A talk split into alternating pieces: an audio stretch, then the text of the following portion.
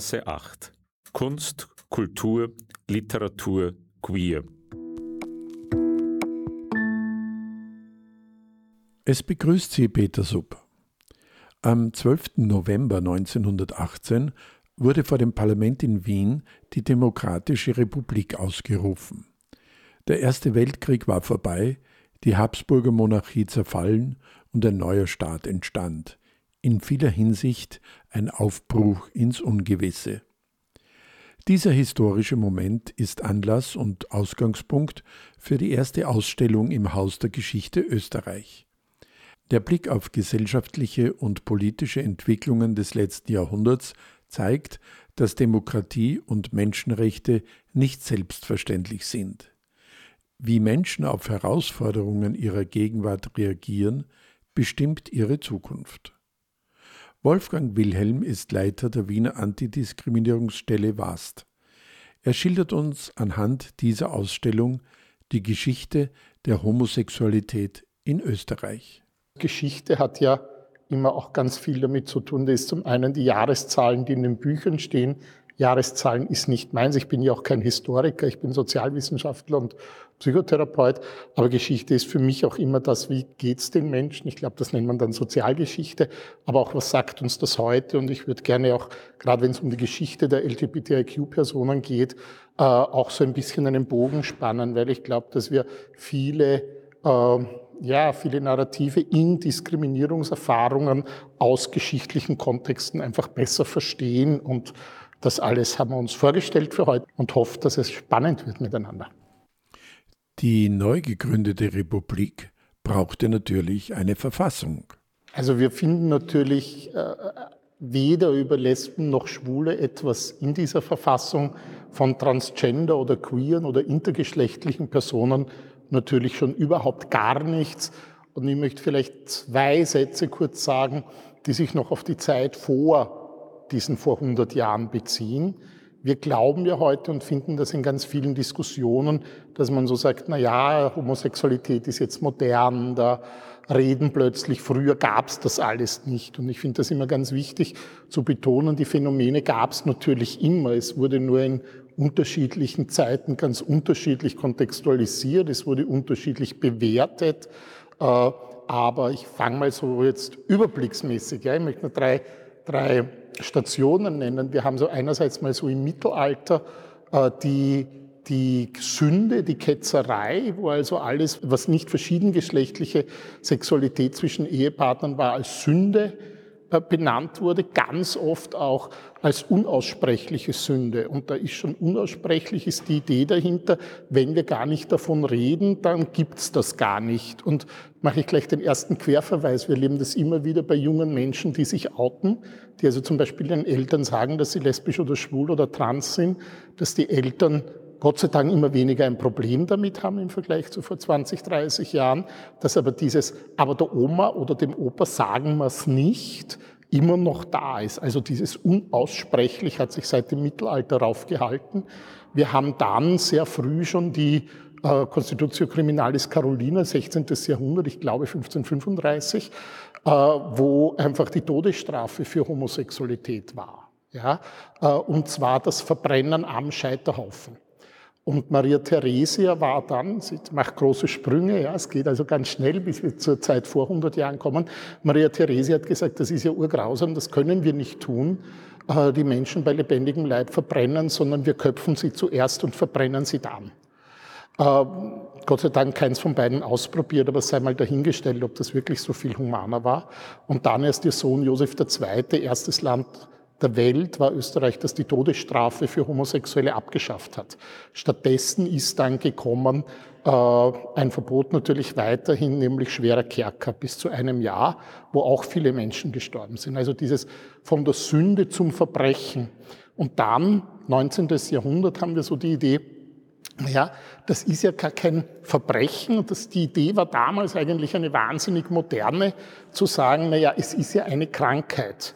Also die Leute gehören nicht mehr ins Gefängnis gesperrt, sondern eher in die Psychiatrie. Alle von uns, die den Narrenturm schon einmal besucht haben im alten AKH, wissen, dass eine Psychiatrie damals ungefähr das gleiche war wie ein Gefängnis. Aber trotzdem war die Idee eine ganz moderne, ja, zu sagen, das ist Krankheit.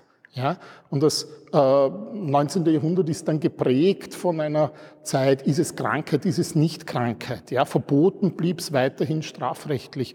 Und jetzt komme ich schon zur Zeit vor 100 Jahren, weil in Wien hatten wir äh, Sigmund Freud. Sigmund Freud hat sich also sehr deutlich dafür ausgesprochen, dass Homosexualität nichts Krankhaftes ist, nichts, dessen man sich schämen müsse, wie Freud sagt. Äh, aber verboten war es zu dieser Zeit damals noch. Und ein Spezifikum vor zur Entstehung dieser Verfassung war in Österreich, dass die dass der Verkehr nicht nur zwischen zwei Männern, sondern auch zwischen zwei Frauen verboten war. Das war in Deutschland der Paragraph 129b Strafgesetzbuch, der eben anders war als der berühmt-berüchtigte Paragraph 175 in Deutschland, wo es eben nur mann-männlicher Sexualkontakt verboten war. In Österreich könnte man sagen, die Gleichberechtigung war äh, ein gleichberechtigtes Verbot von Männern und Frauen, die gleichgeschlechtlich orientiert waren.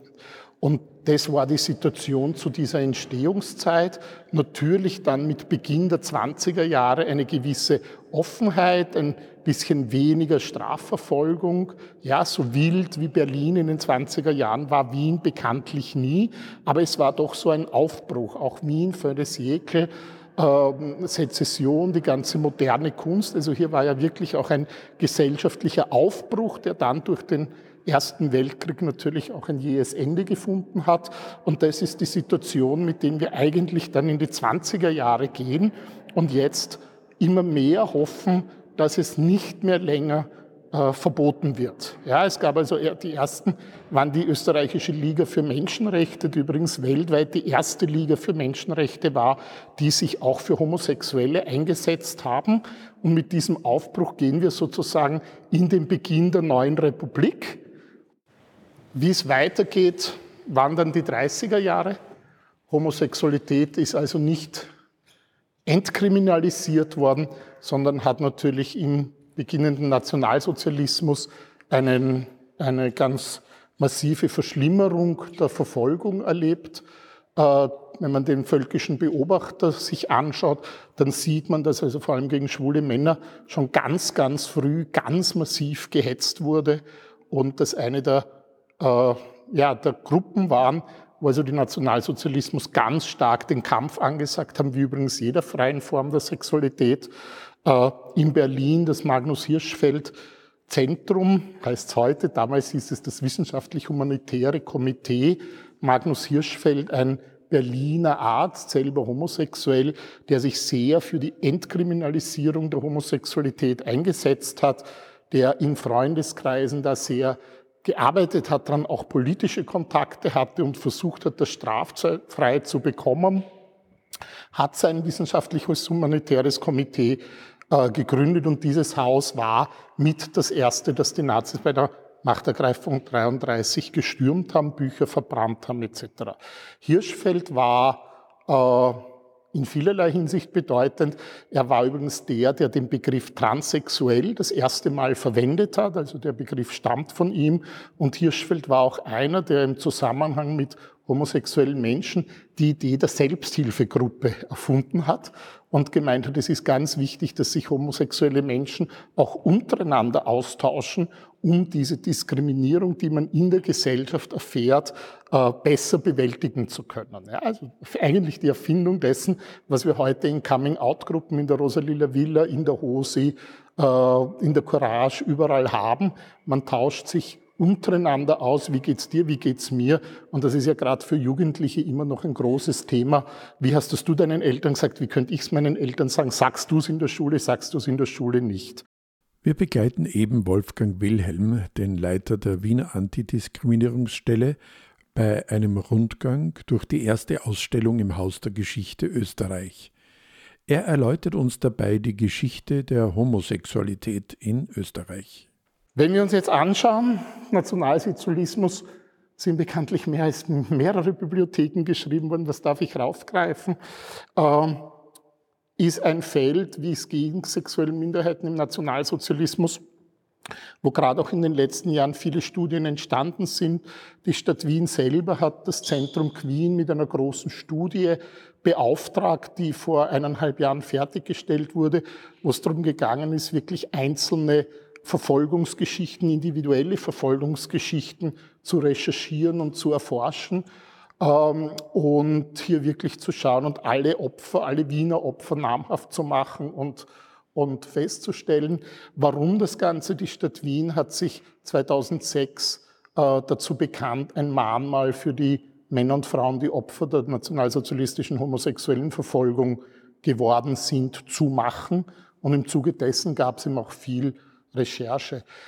Wir wissen heute, es gab so in den 80er Jahren den Begriff des Homokaust, ja, äh, dass der historisch nicht haltbar ist, also in Anlehnung an den Holocaust, den Homokaust, äh, weil die Opferzahlen einfach in keiner Weise mit jüdischen Opfern vergleichbar sind.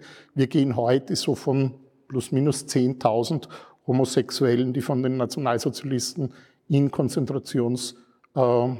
Konzentrationslagern ermordet worden sind, aus. Und wir haben hier irgendwo, hier ist es genau, äh, die Kennzeichnung für Schutzhäftlinge in den Konzentrationslagern, die ja generell so eine der Perfidien des Nationalsozialismus sind, wo man also auch Vernichtung noch schön ordentlich kategorisiert hat äh, und haben also den rosa Winkel äh, für homosexuelle Häftlinge, die ihn an der Häftlingskleidung tragen mussten und die ganz oft dann auch in der Lagerhierarchie ganz, ganz unten gestanden sind und sehr oft auch bei den medizinischen Versuchen, die in vielen KZs gemacht worden sind, äh, ja, besonders äh, oft herangezogene Opfergruppen waren. Äh, es gibt ein sehr spannendes Buch, das äh, Rolf Kohut unter dem Pseudonym Heinz Heger geschrieben hat. Das heißt, die Männer mit dem rosa Winkel kann ich nur sehr wärmstens empfehlen. Äh, Rolf Kohut hat gelebt äh, am Zimmermannplatz 1, wie es die Geschichte so will, ist im neunten Bezirk, wie es die Geschichte so will, in einem Haus, wo heute äh, die Arztpraxis Schalk-Pichler untergebracht ist, die erste schwul-lesbische oder mehr schwule Arztpraxis, Schwerpunktpraxis in Wien. Und der Horst Schalk hat vor vielen Jahren die Idee gehabt, eine Gedenktafel an dem Haus anzubringen. Ich war damals gerade politisch sehr aktiv und habe eine eigene Sektion geleitet und wir haben dann gesagt, okay, lass uns doch das größer machen und wir haben damals dann einen Antrag gestellt, dass wir den, auf Wienerisch gesagt, den Beserlpark vor diesem Haus, das ist eine kleine Grünfläche, aber es heißt halt Park, äh, dass wir das nach Heinz Heger benennen und es steht jetzt wirklich eine Gedenksäule dort, haben das dann mit der Bezirksverstehung des äh, neunten Bezirks umgesetzt und haben diese Grünfläche in Heinz Heger Park genannt, um einfach auch hier noch einmal zu zeigen, wir setzen ein ganz deutliches Zeichen, um dieser Opfergruppe auch zu gedenken. Der rosa Winkel von Heinz Heger ist übrigens der einzige, der weltweit noch existiert und liegt also in der Gedenkstätte Yad Vashem äh, und kommt manchmal, ich habe ihn einmal selber gesehen, wie er bei einer Ausstellung in Wien zu sehen gewesen ist. Wenn ich gesagt habe, die Verfolgung oder die, die medizinischen Experimente äh, war natürlich noch geprägt davon, Homosexualität auszumerzen. Was man damals gemacht hat, waren zum Beispiel Lobotomien. Das heißt, man öffnet die Schädeldecke und mit einem Elektrokauter verbrennt man dann einzelne Teile des Gehirns, hoffentlich die, wo die Homosexualität drinnen sitzt. So hat man sich das gedacht, weil man brennt den Menschen quasi die Homosexualität aus.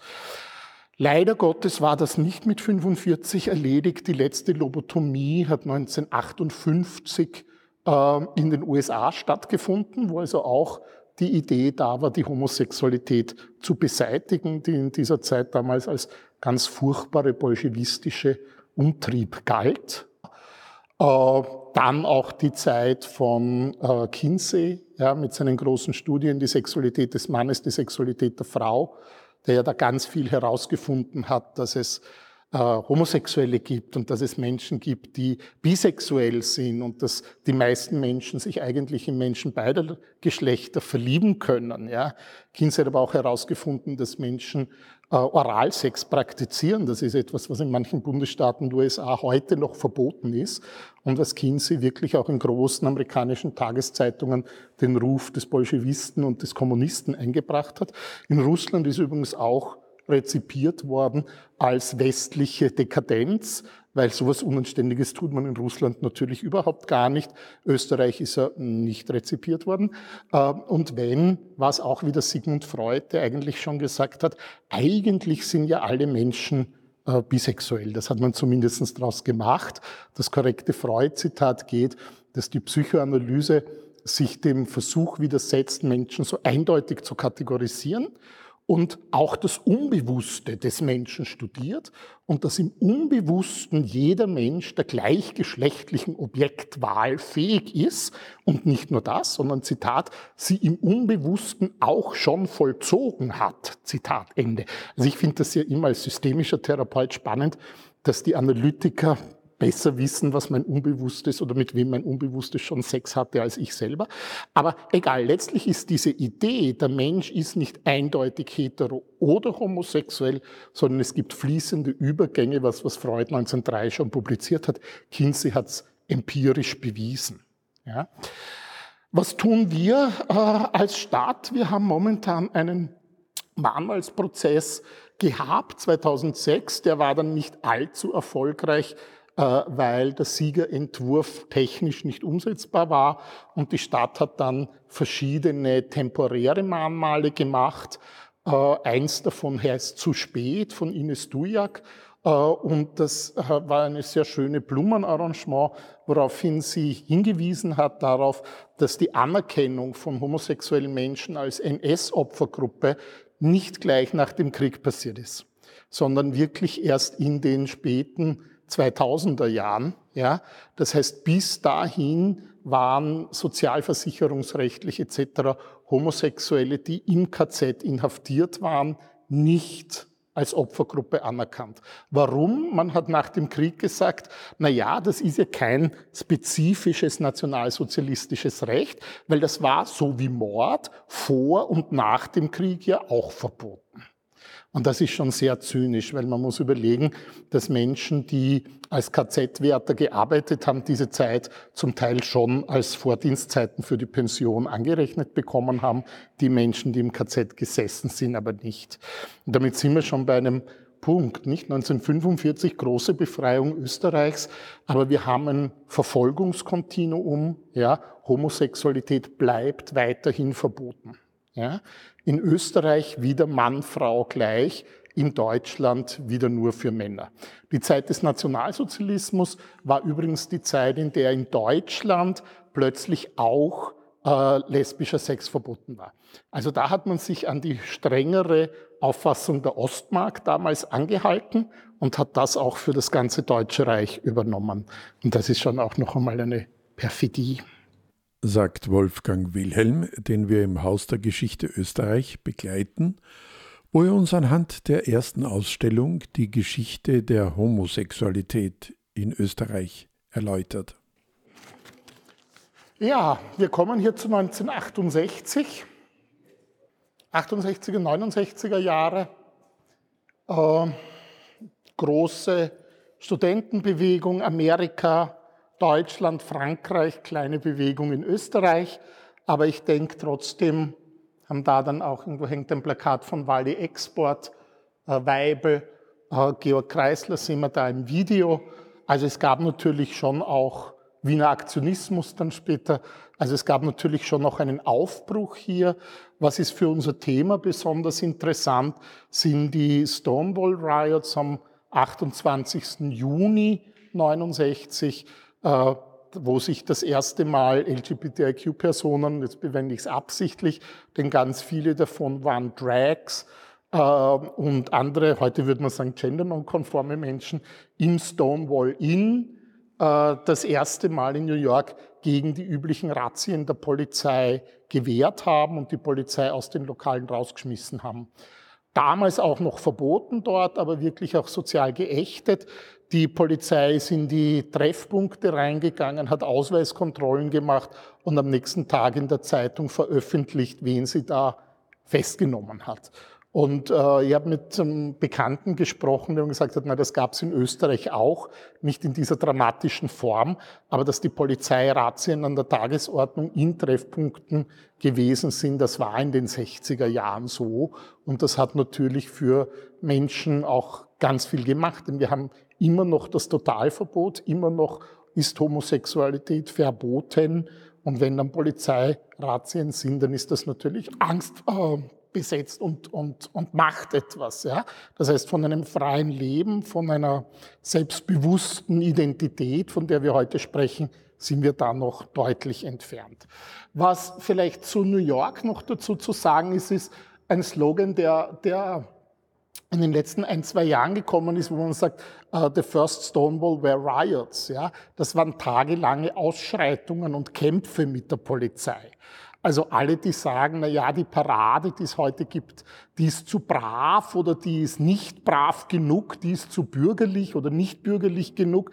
Das damals waren tagelange Straßenkämpfe. Und ich glaube, das ist irgendwie auch ganz wichtig in Erinnerung zu berufen, weil vielleicht ja doch gerade für Minderheiten die Anerkennung nicht davon kommt, wenn man nur brav ist. Aber das ist jetzt ein sehr persönlicher Statement von mir. Äh, wie ist es weitergegangen, wenn wir hier so ein bisschen schauen? Da ist irgendwo ein Plakat. Genau, hier ist es. Lasst Kreisky und sein Team arbeiten. Äh, Österreich, Bruno Kreisky ist gekommen, zuerst Alleinregierung, zuerst Minderheitsregierung, dann Alleinregierung. Und Kreisky hat ganz viel getan. Äh, wer aber mindestens genauso viel getan hat, war sein Justizminister Christian Broder. Christian Broder hat eine ganze Reihe von modernisierenden Gesetzen gemacht.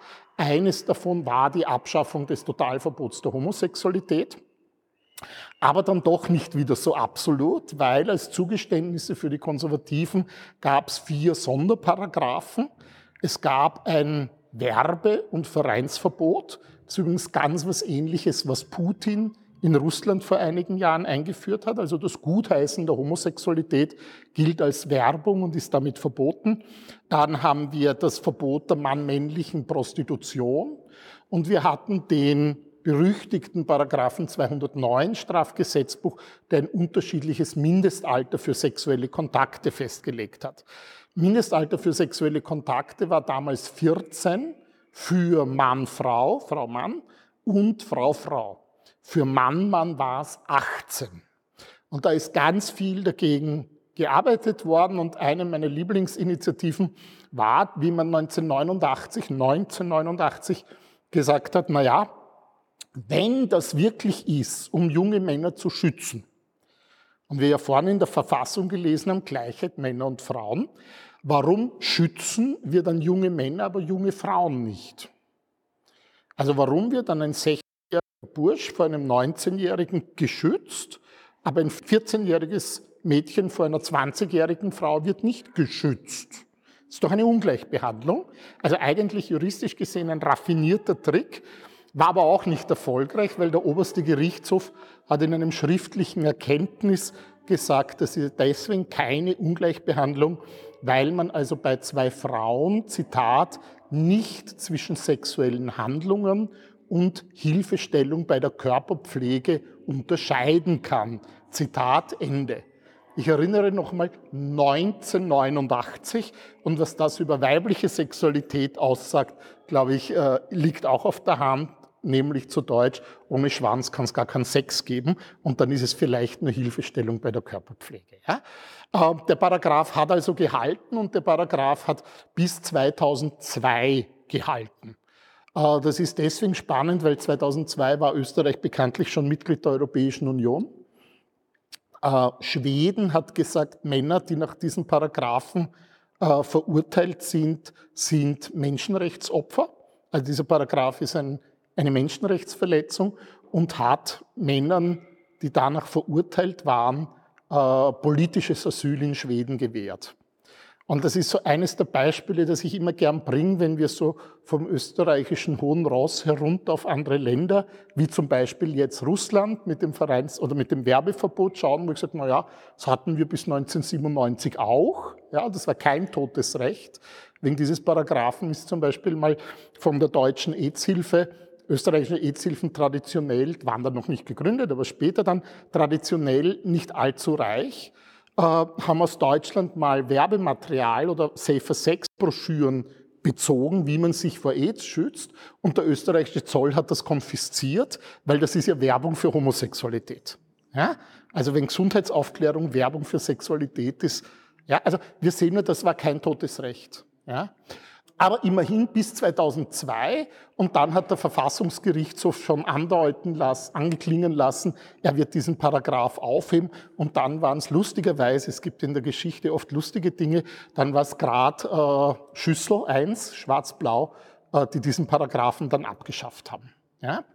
Aber unter Kreisky immerhin Aufhebung des Totalverbots. Unter Kreisky, wir haben vorher ja gesagt, Mann-Frau-Gleichbehandlung, bitte erst in der Familienrechtsreform ist es gekommen, 76, 75, 76, dass Frauen in Österreich einen Arbeitsvertrag unterschreiben dürfen, wenn sie verheiratet sind. Vorher hat den der Ehemann unterschreiben müssen.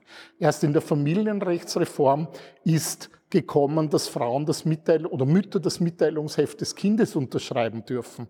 Erst in der Reform ist gekommen, äh, dass uneheliche Kinder erbberechtigt sind. Ja, also das waren wirklich ganz, ganz viele gesellschaftspolitische Reformen, die das Duo Kreisky-Broder da durchgesetzt haben. Wir haben damals gesagt, äh, wir wollen dem Broder irgendwie auch ein Denkmal setzen ja, und ihn ehren. Da war ich immer noch politisch aktiv ähm, und haben in unserer Sektion einen Antrag gemacht und haben gesagt, wir wollen gerne, äh, weil ich war in Maria Hilf und da gibt es sehr wenig Plätze und das Einzige, was noch keinen Namen hatte, war der Platz, der Beginn der inneren Maria-Hilfer Straße gegenüber vom Westbahnhof. Und dann haben wir gesagt, na, dann stellen wir den Antrag, dass wir das dort benennen nach dem Christian Broder, uns zum Christian Broder Platz machen. Und wir haben dann den Antrag geschrieben in Anerkennung seiner familienrechtlichen und seiner Ent, äh, äh, Entkriminalisierung der Homosexualität. Ja. Und das ist von der Vorsitzenden wunderbar gut geheißen worden und der Antrag ist durchgegangen. Und dann lese ich den beschlossenen Antrag und da stand drinnen, für Christian Broder in Anerkennung seiner familienrechtlichen Engagements. Und von LGBTIQ war keine Rede. Also Freundschaft. Ne? Äh, ja, also wir sehen, dass die Ausgrenzung von Homosexualität durchaus auch in einem damals schon SPÖ geführten äh, Bezirk mit der Bezirksvorsteherin Renate Kaufmann, die das zwar an sich sehr unterstützt hat, aber irgendwo ist dann scheinbar doch dieses Wort Homosex irgendwie wieder rausgefallen. Ja, fand ich sehr schade, aber bin sehr stolz immer, wenn ich dort vorbeigehe. Er heißt jetzt Christian Broder Platz und wir gedenken damit auch seiner Verdienste und seiner Modernisierung für Österreich. Wir begleiten heute Wolfgang Wilhelm, den Leiter der Wiener Antidiskriminierungsstelle, bei einem Rundgang durch die erste Ausstellung im Haus der Geschichte Österreich. Bei diesem Rundgang durch die Geschichte der Homosexualität in Österreich sind wir soeben bei der Regenbogenfahne angelangt. Die Regenbogenfahne ist 1972 in Amerika von einem schwulen Designer designt worden mir fällt gerade der Name nicht ein, das weiß Google sicher besser, äh, und als Symbol für die Schwulen- und Lesbenbewegung. Die ursprüngliche Fahne hatte übrigens acht Farben. Da war noch rosa und so dabei. Das ist aber wegen der damaligen Drucktechniken schwierig gewesen und man hat sie dann sehr schnell auf sechs Farben reduziert. Die Regenbogenfahne war dann eigentlich sehr schnell auch in Europa das Symbol der Lesben- und Schwulenbewegung, auch der Transbewegung. in den 90er Jahren hat sie ihr Highlight gehabt. Äh, da haben sich das ganz viele Menschen aufs Auto geklebt, aufs Fahrrad geklebt. Vor Lokalen ist sie. Und ganz wichtig natürlich in Wien 1996 die Regenbogenparade, äh, die eben der Stonewall Riots gedenkt äh, unter dem Titel Regenbogenparade. Wie kam es zur Regenbogenparade? Das war damals so, dass mehrere Aktivisten, vor allem der Andreas Brunner, jetziger Leiter vom Zentrum Queen, gemeinsam mit dem Hannes Sulzenbacher in Amerika war, in New York war und nach Wien gekommen ist und mit seiner typischen Art gesagt hat, das brauchen wir auch. Ja, und hat dann in sehr kleinen Team zusammengestellt und haben wirklich diese Parade auf die Beine gestellt. Es gab vorher schon Demonstrationen von der Hose Wien, ja, um dem, dessen zu gedenken. Da waren 100, 150 Personen. Und 96 hat die Buchhandlung Löwenherz mit dem äh, mit dem Kulturverein Berggasse so ein Pride-Monat das erste Mal gemacht. Ja. Das hieß damals Sichtbar 96. Also dieses Sichtbar, dieses zeigt euch, ist da drinnen und haben gesagt, wir machen die Parade. Und wir sind alle, ich erinnere mich gut, ich war damals Mitarbeiter in der AIDS-Hilfe. Ich bin mit so einem Fahrrad als Kondombox umgebaut. Das hat Kondomobil geheißen. So Entschuldigung kann ich nur sagen, es waren die 90er. Ja. Äh, dahin geradelt und niemand hat gewusst, sind da jetzt am Ring 100 oder 200 Leute und es waren irgendwie 120.000. Ja. Und es war wirklich ein, ein Aufwachen für Wien, denke ich mir, und hat ganz vielen Menschen enorm Kraft gegeben. Für mich ist es therapeutisch immer wieder interessant, wenn man mit jungen Menschen arbeitet im Coming Out oder mit Menschen im Coming Out. Für viele ist so dieses, traue ich mich, wann traue ich mich das erste Mal zur Regenbogenparade zu gehen, ja? Mich da auch als dazugehörig zu definieren, in vielen Therapien wirklich ein Thema. Ich habe letztes Jahr, also heuer im, im Juni einen jungen Mann gehabt, der ist 17 und der ist dann irgendwie ganz geknickt nachher in die Therapiestunde gekommen und hat gesagt, also er hat sich noch nicht traut, aber nächstes Jahr dann. Ja? Also das ist, glaube ich, dürfen wir nicht vergessen, gerade auch für junge Menschen immer noch ein Thema. Ja?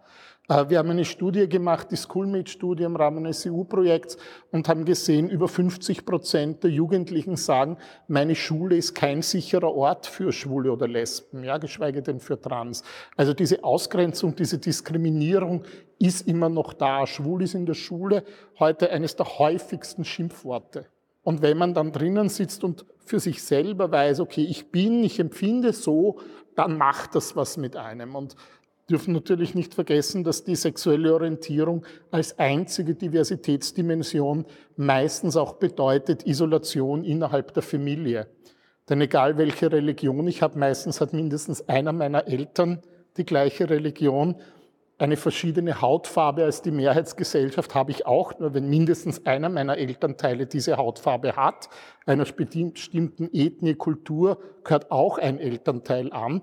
Aber homosexuelle Kinder wachsen halt doch in der Regel in heterosexuellen Familien auf. Und da ist noch einmal das Gefühl, ich bin anders, ich kann es nicht sagen.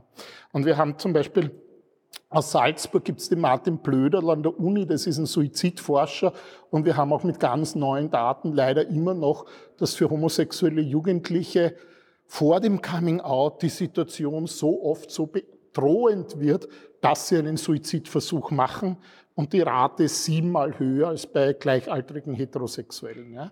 Also das ist auch im Jahr 2019 noch ein Thema. Und ich glaube, das ist auch ganz wichtig, weil wir immer wieder auch hören, na ja, heute ist es eh schon so in und heute muss man ja fast schon schwul sein, ja, ähm, äh, da wirklich zu sagen, nein, es ist immer noch eine Hürde, es ist immer noch Grund für Diskriminierung und es braucht immer noch ein Coming-out-Prozess, braucht immer noch Mut für, gerade auch für Jugendliche. Die Stadt Wien hat mit der Wiener Jugendinfo und der Antidiskriminierungsstelle diesen Sommer eine kleine Broschüre herausgebracht, die heißt Vielfalt, ich liebe mein Kind so wie es ist, Fragezeichen, Rufzeichen, die sich also ganz gezielt an Eltern wendet ja, und fragen wie, was habe ich falsch gemacht, wird mein Kind glücklich werden, heißt das, ich kriege jetzt keine Enkelkinder. Also alles das auch mal für Eltern von LGBT-Jugendlichen beantwortet. Ich habe schon gesagt, 2002 ist dann das Mindestalter für homosexuelle Kontakte gleichgesetzt worden dem für heterosexuelle Menschen. Wir haben aber dann noch einen längeren Weg. Es war dann nämlich erst äh, im Jahr 2003, dass die Europäische Union gesagt hat, es braucht Antidiskriminierungsgesetze. Auch da wieder äh, Österreich war säumig. Das schwarz-blaue Österreich hat das nicht bis 2003 umgesetzt. Es war allerdings das rot-grüne Deutschland noch säumiger. Die haben es noch später umgesetzt. Also wir sehen die Grenze äh, zwischen offen für Homosexualität, nicht offen für Homosexualität, ist nicht immer nur entlang der Parteilinien konservativ oder offen, sondern Äh, ja, Homophobie ist ein weit verbreitetes Phänomen. Ähm, und diese Antidiskriminierungsgesetze sehen auf EU-Ebene zumindest vor, dass Lesben und Schwule geschützt sind, aber nur im Bereich Beschäftigung und Beruf. Während alle anderen in allen Bereichen geschützt sind. Was heißt das zum Beispiel? Wenn ich sage, ich will eine Wohnung mieten und man sagt mir, du darfst die Wohnung nicht mieten, weil du hast eine schwarze Hautfarbe, kann ich dagegen klagen. Äh, wenn allerdings ein schwuler Mann und eine lesbische Frau sagt, ich will die Wohnung mieten und der Vermieter oder die Vermieterin sagt, nein, weil ich will keine Homosexuellen, kann die Person gar nichts machen. Wienerisch kann sie sich dann beim Salzamt beschweren. Ja? Äh, und das ist EU-rechtlich gedeckt, weil es gilt nur im Bereich Beschäftigung und Beruf. Österreich hat das eins zu eins so umgesetzt. Bin sehr stolz, wir haben es in Wien besser umgesetzt. In Wien gilt es für alle Lebensbereiche allerdings auch nur dort, wo Landesgesetz gilt. Was heißt das im Konkreten beim Beispiel Wohnen? Wenn ich in der Herrnsdorfer Straße Nummer 11 in einem Wiener Wohnengebäude wohne, dann darf ich nicht diskriminiert werden. Wohne ich auf Nummer 13 im Haus daneben und das ist ein privat besessenes Haus, wo das allgemeine Mietrecht gilt, dort darf ich diskriminiert werden. Und die zweite Ausnahme, die sich auch auf EU-Ebene durchgesetzt hat, betrifft natürlich unsere geliebten Religionen. Religionen haben sich nämlich die Ausnahme ausbedungen, dass sie ihre Angestellten schon kündigen dürfen, wenn sie, die Angestellten nämlich ihrer Religion zuwider handeln. Das heißt, die katholische Kirche zum Beispiel, damit aber auch die Caritas, alle Institutionen, jede katholische Privatschule darf einen Lehrer kündigen, wenn der offen schwul lebt.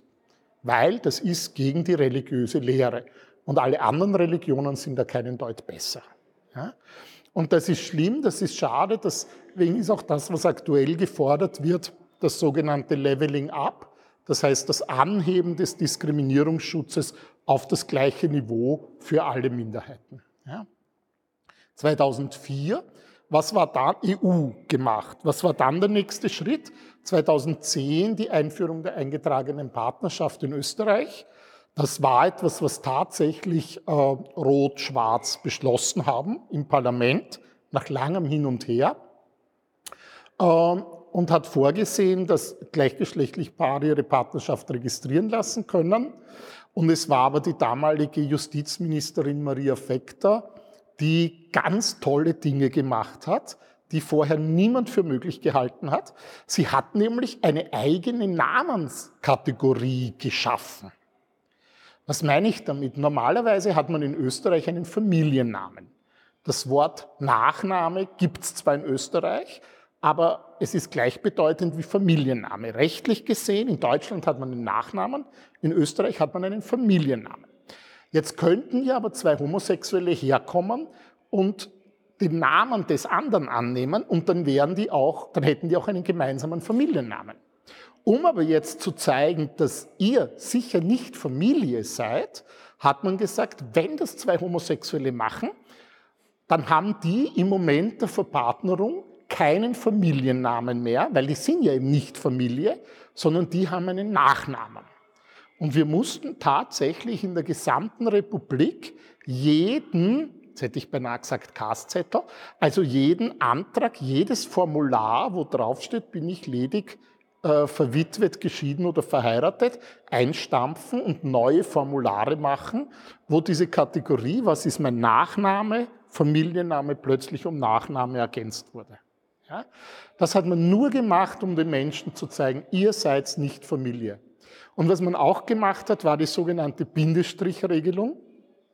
Man hat gesagt, wenn der Herr Meier den Herrn Müller heiratet, also sich verpartnert, und sie nehmen den Nachnamen an, dann heißt er nachher Müller-Meier. Und das darf man, wenn man heterosexuell ist, mit einem Bindestrich verbinden. Wenn man aber homosexuell ist, bei einer eingetragenen Partnerschaft, darf man keinen Bindestrich Müller-Meier machen. Und das schaut jetzt nach so was Kleinem aus. Wir kennen aber in der ganzen deutschen Sprach, im ganzen deutschen Sprachraum nicht zwei Nachnamen gleichwertig nebeneinander ohne Bindestrich. Das gibt's im Spanischen, gibt's das, bei uns nicht.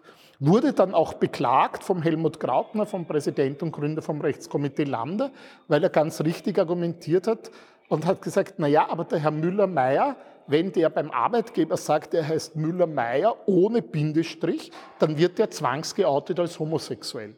Und auch das hat dann im mühsamen Weg der Verfassungsgerichtshof aufgehoben. Eine Unterscheidung, die aber geblieben ist, ist zum Beispiel das Alter, ab dem man sich verpartnern kann. Das ist nämlich 18. Ab wann darf ich eine Ehe eingehen in Österreich? Ab 16. Also das sehen wir nicht. Wir haben vorher gesagt, das Mindestalter, da sieht man schon ganz deutlich die Haltung. Eine Ehe eingehen ist ja was Braves, Gutes, das darf man mit 16.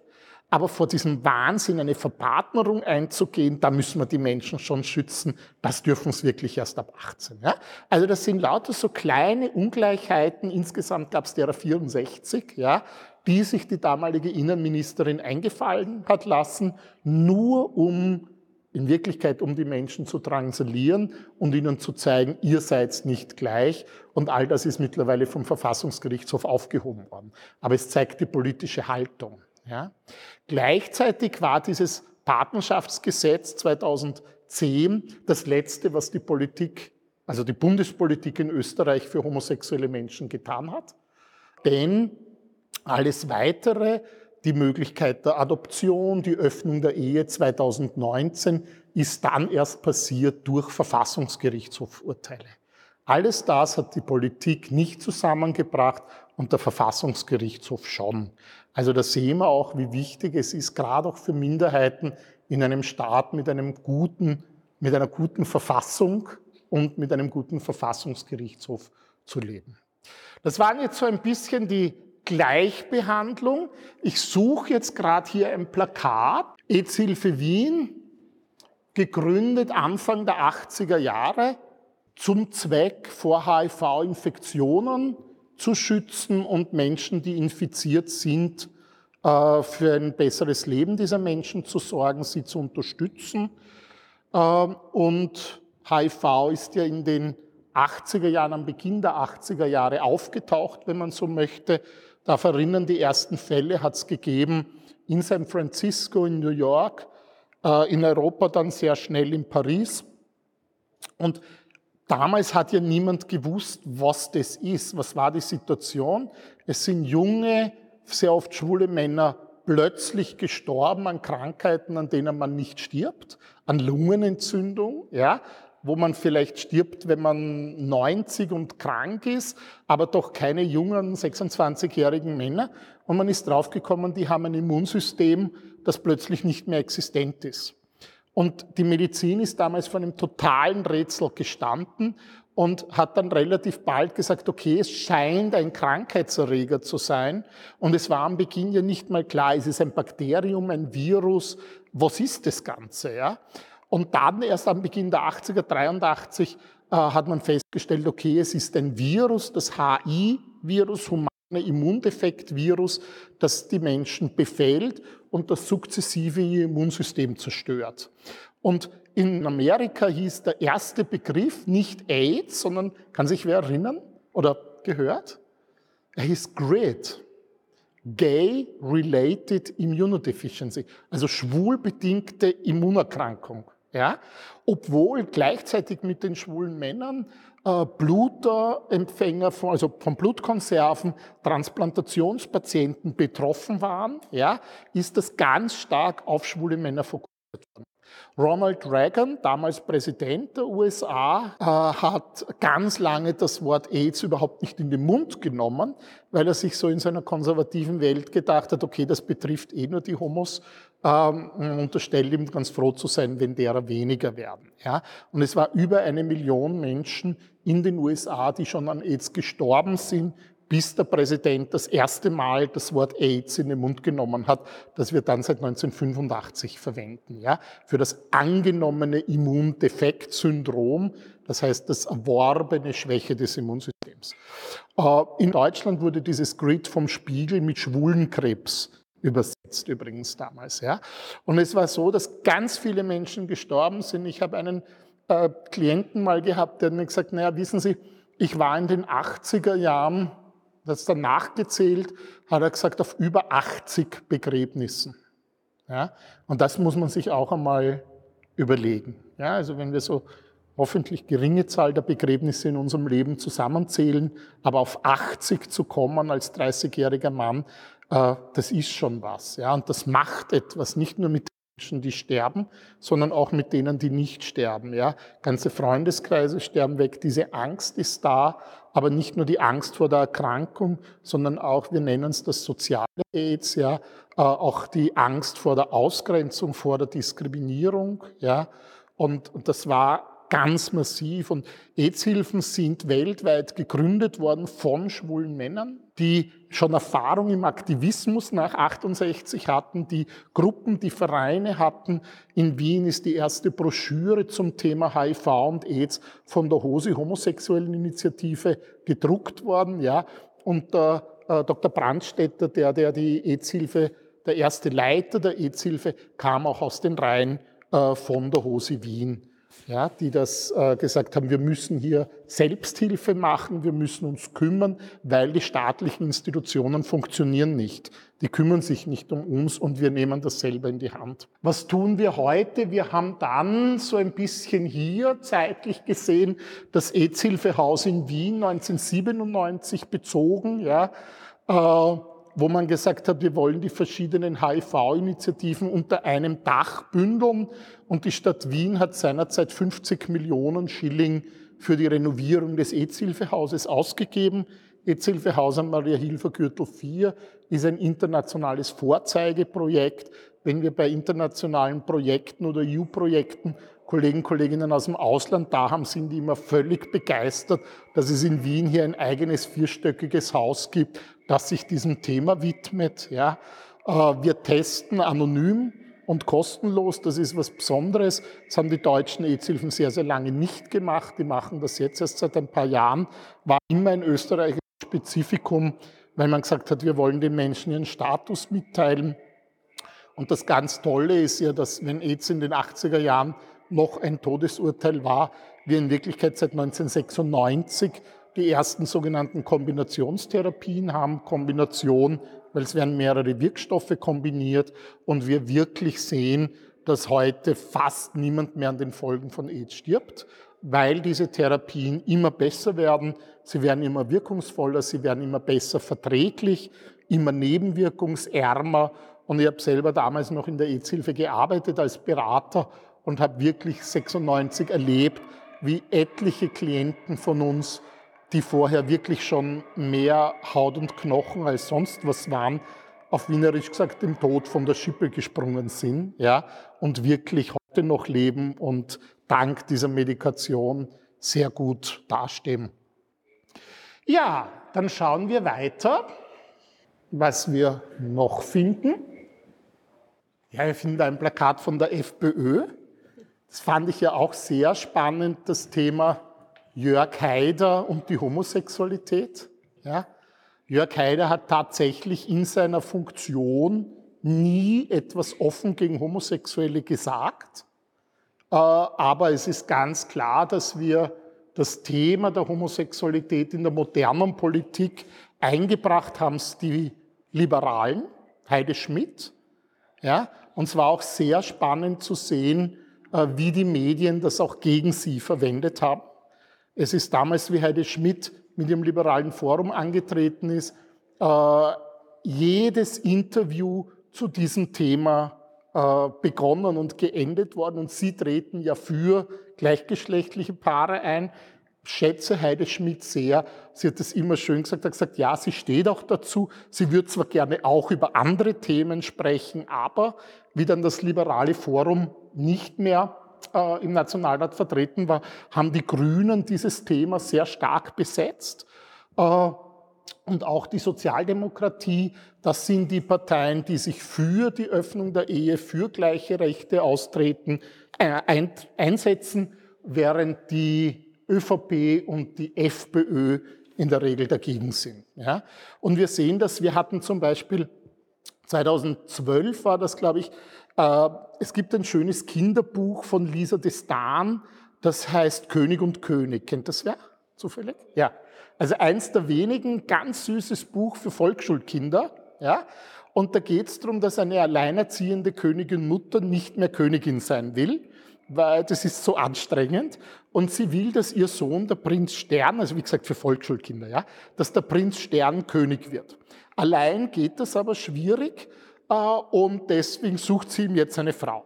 Und dann tauchen halt ganz viele Prinzessinnen auf. Mein Liebling ist die Prinzessin aus Texas. Ja? Äh, und der Prinz verliebt sich aber in keine dieser Prinzessinnen. Und dann am Schluss kommt die weiße Prinzessin. Und dann, jeder, der Sissi 1 gesehen hat, kennt die Szene, geht der Prinz also auf die weiße Prinzessin zu, geht aber an ihr vorbei zum Bruder der weißen Prinzessin, dem weißen Prinzen, und heiratet dann den weißen Prinzen. Als König und König regieren sie und die Königin Mutter ist ganz glücklich, weil jetzt kann sie in Pension geben. Und dieses Kindertheaterstück oder dieses, dieses Buch hat die Barbara Leubnecker, eine Wiener Regisseurin, zu einem Theaterstück umgeschrieben und wir haben das mit Förderung der Stadt Wien äh, im Dschungel Wien im Kindertheater aufgeführt.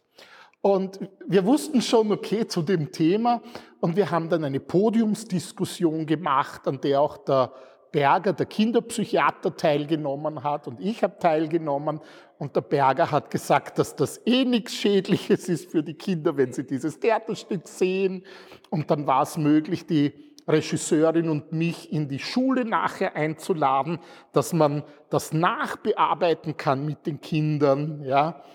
Und ich war in allen 14 Aufführungen selber dabei. Und bei einer erinnere ich mich so gut, sie haben das ganz schön gelöst, weil der Prinz zückt so aus der Manteltasche ein Plüschherz und gibt es dem anderen Prinzen und der weiße Prinz zückt ein weißes Plüschherz und gibt es dem Prinzstern. Ja? Und das saß vor mir so ein, ein, ein Sechsjähriger halt und der hat gesagt, wie, was ist jetzt? Und so ein Siebenjähriger deutlich älterer, schlauerer Bengel von der anderen Theaterseite hat rübergerufen, na schwul sind's, verstehst es nicht. Ja? Und ich war sehr erstaunt, wie viele äh, Briefe die Stadt Wien erreicht haben und sich beschwert haben, warum die Stadt Wien jetzt alle Kinder schwul machen will und so weiter und so fort. Ja. Und ich habe dann die Ehre gehabt, für meine Stadträtin und für den Herrn Bürgermeister manche äh, Antwortbriefe zu entwerfen. Ja. Und ich habe halt dann immer lang entwicklungspsychologisch und sexualpädagogisch argumentiert und habe mir über so manchen Brief gedacht, warum kann ich nicht den Siebenjährigen zitieren und einfach reinschreiben, Schwulsinns, verstehen Sie das nicht. Ja? Aber das geht natürlich nicht, wenn die Stadt Wien offiziell zurückschreibt. Damals war es auch so, und ich bin jetzt gekommen von den Plakaten, dass wir bitte wirklich Anträge im Wiener Landtag hatten, die gesagt haben, Pflegekinder sollen nur noch verheiratete heterosexuelle Ehepaare bekommen und äh, das kam alles von konservativer und, und freiheitlicher Seite. Ja? Also diese Idee, allein ein Theaterstück, ein Theaterstück, wo einmal ein Prinz am Prinzen heiratet, hat wirklich für Aufruhr gesorgt. Und es gab dann sogar eine Online-Petition, die man gegen uns unterschreiben konnte. Und wir haben das am Anfang noch ganz lustig gefunden, ja. Aber irgendwann sitzt dann so am Freitagabend im Büro und schaust und siehst, okay, jetzt sind schon 128.000 Menschen die gegen dich unterschrieben haben und eine Stunde später sind schon 132.000 und dann gehst schon, obwohl ich kein sehr ängstlicher Mensch bin, aber wir sind dann schon alle aus dem Büro rausgegangen und haben einmal kurz links und rechts geschaut, ob von denen jetzt eh nicht einer mit einer Eisenstange da steht und uns einmal zur Sicherheit eine über den Kopf zieht. Ja? Wir haben dann beschlossen, dass wir uns nicht fürchten und dass wir weitermachen wie bisher. Aber das macht was mit einem. Und ich erinnere mich auch, dass das Schild der Wiener Antidiskriminierungsstelle für gleichgeschlechtliche und transgender Lebensweisen durchaus auch schon homophoben Sabotagen ausgesetzt war. Also diese Idee, dass einfach mal ein Prinz einen anderen Prinzen heiratet und gut ist, die stößt auf feindliche Reaktionen. Und das muss uns in der Gesellschaft einfach, glaube ich, auch aufrütteln. Ja? Und zu sagen, dagegen müssen wir vorgehen. Wir haben eine große Studie gemacht als Stadt Wien, die Studie Queer in Wien, wo wir gefragt haben, wie geht's denn eigentlich LGBTIQ-Personen in Wien? Und es ist rausgekommen, dass sie sich generell natürlich sehr sicher fühlen in dieser schönen Stadt, aber dass es schon auch viele gibt, die vor einzelnen Kretzeln Angst haben, dass es ganz viele gibt, die in der Schule überhaupt nicht out sind und dass es nur zehn Prozent der Befragten gibt, die in der Arbeit vor allem geoutet sind. Und das ist wenig.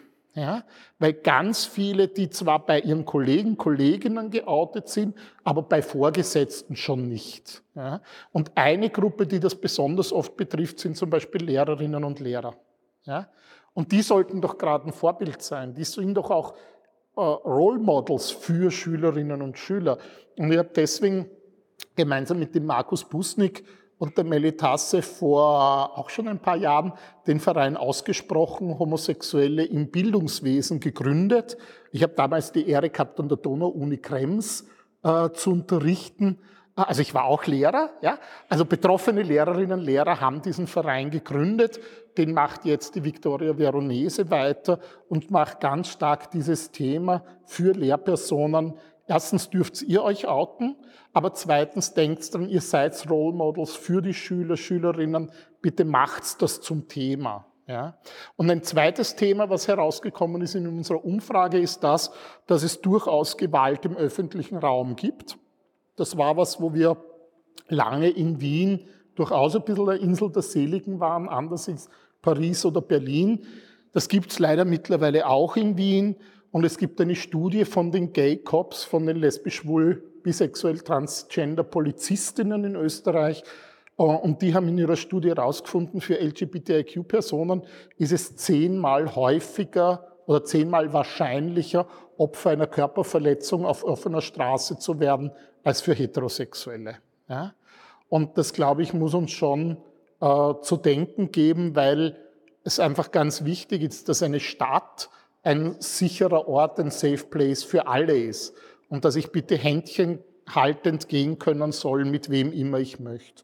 Apropos Händchen halten, eine große Studie der Europäischen Union, der Grundrechteagentur zeigt, dass 77 Prozent aller befragten europäischen schwulen Männer sich nicht Händchen haltend trauen auf der Straße. 77 Prozent. Ja? Also so viel zum Thema, es ist doch schon alles gleich. Äh, es ist doch eh schon so in, man muss sich doch fast schon erklären, wenn man heterosexuell ist, nein. Weil ein Coming-out müssen heterosexuelle Menschen immer noch nicht machen und für homosexuelle Menschen ist es immer noch ganz oft eine Herausforderung. Coming out meine ich jetzt, als man erzählt jemandem, man ist lesbisch, schwul oder bisexuell. Wir kommen hier jetzt äh, dann schon zu einer letzten Station von uns heute, äh, zum Song Contest und zu Conchita Wurst. Dann hieß sie nur Conchita, momentan glaube ich heißt sie nur Wurst, ja, wie auch immer, äh, hat ihr, hat ja den Song Contest gewonnen. Da hängt jetzt kein Udo Jürgens daneben, der wird gut dazu passen, ja. Äh, war ja oder ist ja seitdem eine ganz große Ikone und wir haben dann den Song Contest ja auch in Wien gehabt und wir haben das wirklich erlebt in unseren Workshops, dass Conchita Thema war auch von Jugendlichen, ja, die sehr beschäftigt hat. So dieses Phänomen Frau mit Bart, was ist denn die jetzt? Es ist gleichzeitig wieder so ein bisschen zu einer Vermischung zwischen Homosexualität und Transgender gekommen ist, ja. Ähm, aber Conchita, also Tom Neuwirth, ja ganz bewusst für sich sagt, er ist ein schwuler Cis-Mann, ja. Und Conchita ist einfach eine Bühnenfigur oder eine Kunstfigur, die er geschaffen hat äh, also wenn man so will, wäre das eindeutig eine Travestie, eine Drag-Nummer. Ja, äh, aber hat das Thema wirklich in viele, viele Schulen gebracht und ich glaube in Summe äh, sehr positive Auswirkungen gehabt. Was ich persönlich, ich habe ihn zweimal kennengelernt bei Veranstaltungen, aber was ich persönlich toll fand, ist, äh, dass Tom Neuwirth ja doch ein, ein, sehr junger Mann ist und ich fand, dass eigentlich alle Statements von ihm okay waren. Also auch aus einer Menschenrechts-Antidiskriminierungsperspektive und das finde ich schon eine große Kunst. Also viele Statements fand ich grandios, aber ich kenne kein einziges, wo ich mal gedacht habe, na ja, ja. Also da wirklich diesen künstlerischen Anspruch, das kann man auch mögen oder nicht mögen, ja, aber für sich ist es natürlich was Einzigartiges, aber wirklich auch mit so einem konsequenten Engagement für Minderheiten, für LGBTIQ-Issues, äh, egal auf welchem Level der journalistischen Interviews, er ist nie ausgerutscht und hat eigentlich immer tolle Sachen gesagt. Und ich glaube, das ist eine tolle Geschichte und da darf man ihm auch ein gutes Stück dankbar sein. Ähm, und da hat er viel bewegt. Äh, natürlich auch mit der ganz aktuellen Geschichte, dass wir das Thema Transgender ja immer präsenter haben. Transgender-Menschen äh, entdecken das auch in einem immer jüngeren Alter. Also vor 20 Jahren war die klassische Transgender-Person ein, ein 40-jähriger Mann, der für sich entdeckt, er ist eine Frau oder das immer schon wusste. Wenn wir heute in Transgender-Gruppen schauen, die von uns oder von der Stadt Wien finanzierte Beratungsstelle Courage hat mittlerweile drei Jugendgruppen, wo jeweils 20 Jugendliche drinnen sitzen, ja. Äh, die sind 14, 15, ja. Äh, und erkennen das für sich. Äh, ganz neue Herausforderungen. Momentan sind es auch deutlich mehr Frau zu Mann, also Transburschen als trans, transjunge Frauen.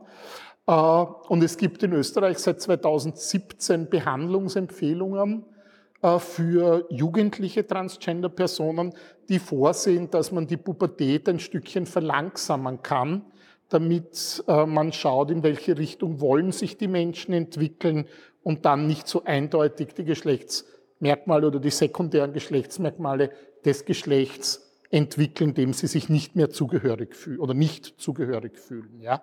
Also da hat sich auch sehr viel getan und, und das vorher gerade gesagt, wir haben bei der Stadt Wien für ein Projekt äh, die Rosalila Villa das darf ich sicher so sagen, äh, gebeten, eine lesbische Frau zu entsenden in einen Arbeitskreis, ja, und haben dann so bisschen milde schmunzelnd den Hinweis gekriegt, na ja, lesbische Frauen, sie sind sehr viele genderqueer und fluid und so ein bisschen, na ja, das ist schon ein alter Begriff, ja.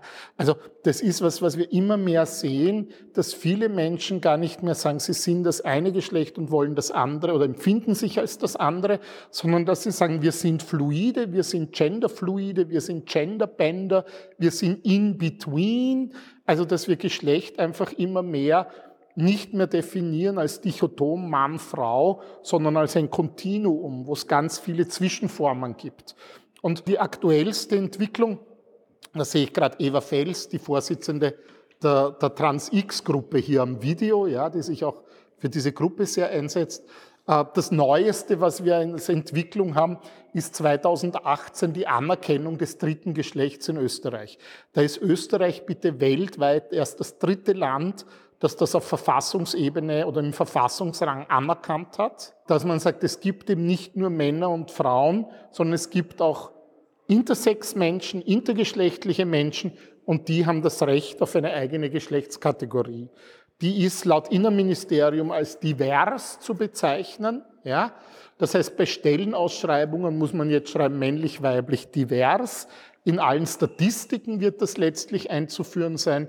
Und ich bin von der Familienministerin Stilling gerade in einer Arbeitsgruppe, äh, in einer interministeriellen Arbeitsgruppe dabei. Und wir haben auch so eine Arbeitsgruppe bei der Stadt Wien, wo wir schauen, wie reden wir denn die Menschen an?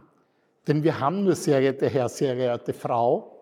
Und was mache ich, wenn jemand sagt, na, ich bin aber weder das eine, das andere? Sagen wir dann Hallo, Vorname, Nachname? Das ist vielleicht im Zwischenmenschlichen ganz lustig. Soll die Stadt Wien schreiben, Hallo, Maxi Huber, deine Baubewilligung wird nicht erreicht. Ja? Also das sind so spannende Fragen, mit denen wir uns einfach derzeit beschäftigen. Wo es für mich auch ganz spannend ist, in diesen Arbeitsgruppen sitzen wir natürlich zusammen mit den Gleichbehandlungsfrauen, mit der Frauenabteilung, ja, äh, die natürlich auch darauf pochen, dass Frauen weiter sichtbar gemacht werden, ja, und nicht unter einem queeren Gender Star alles vermischt wird, aber damit dann ganz oft die Frauen wieder nicht mehr sichtbar sind. Also das sind wahnsinnig spannende Diskussionen, wo wir alle auch noch nicht wissen, wo es wirklich hinführen wird. Bei vielen werden wir vielleicht auch in zehn Jahren drüber schmunzeln. Äh, und da wird wahrscheinlich auch die Sprachentwicklung sich weiterentwickeln.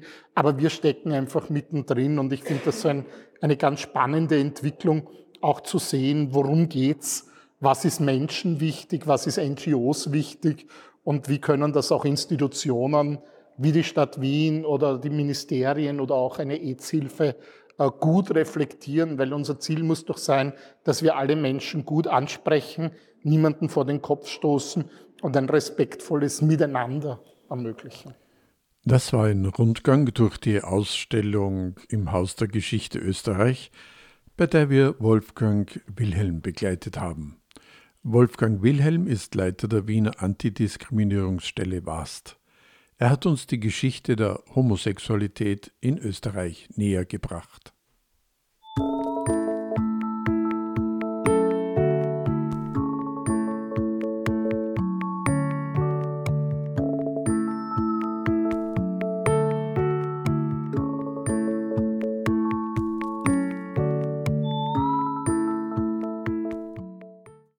Berggasse 8 Kunst, Kultur, Literatur, Queer.